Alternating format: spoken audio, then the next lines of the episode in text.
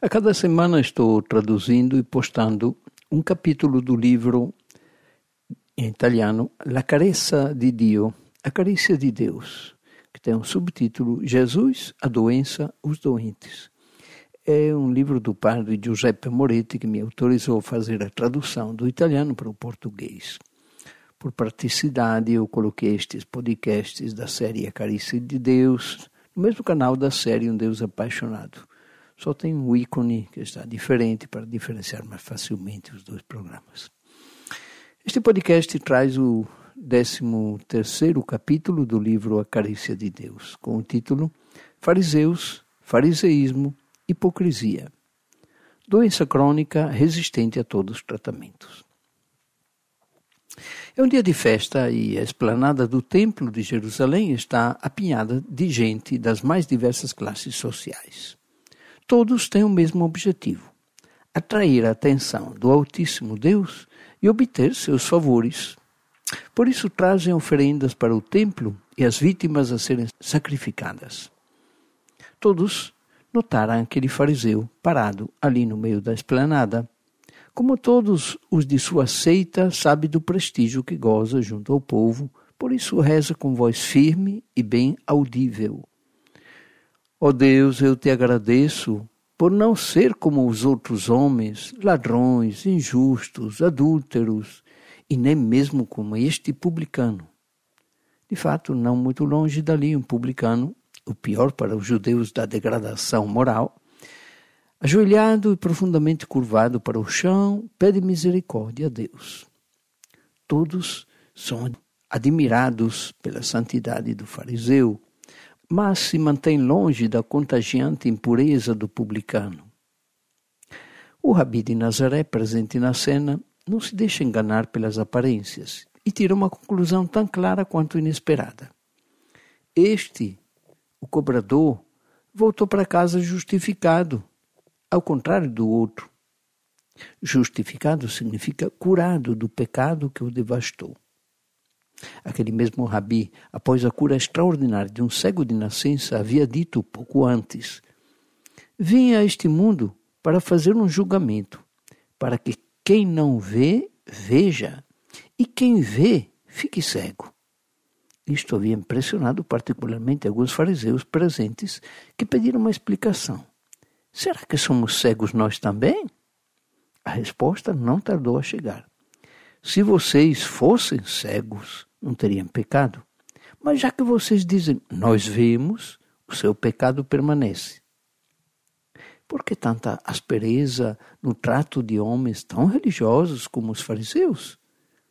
Por parte daquele Jesus que, ao contrário, mostrava-se tão compreensivo com os pecadores.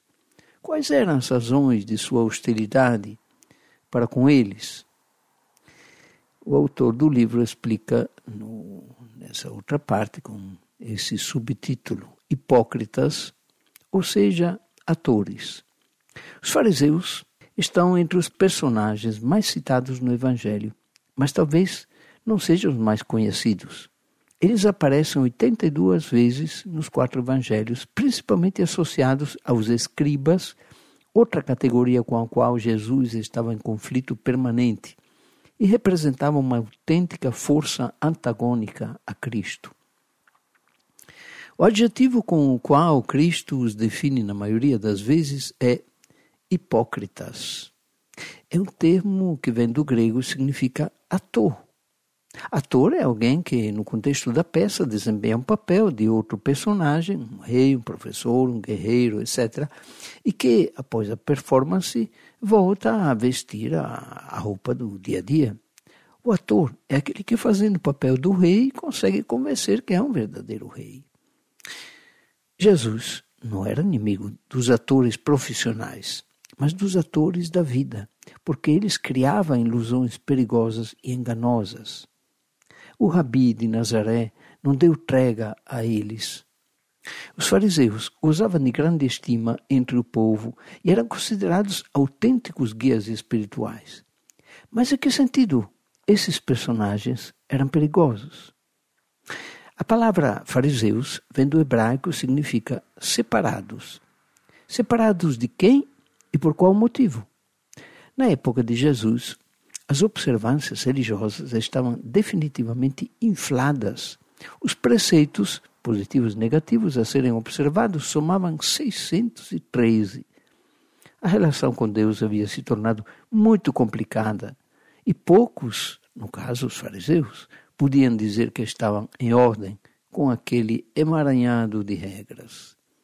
Mas, num confronto polêmico entre Jesus e os fariseus, o Evangelho segundo Marcos sublinha a característica dos fariseus com as seguintes palavras: Na verdade, os fariseus e todos os judeus não comem se não lavarem as mãos até o cotovelo, seguindo a tradição dos antigos, e voltando do mercado não comem sem fazer as abluções e observam muitas outras coisas por tradição, como lavar copos, pratos e objetos de cobre.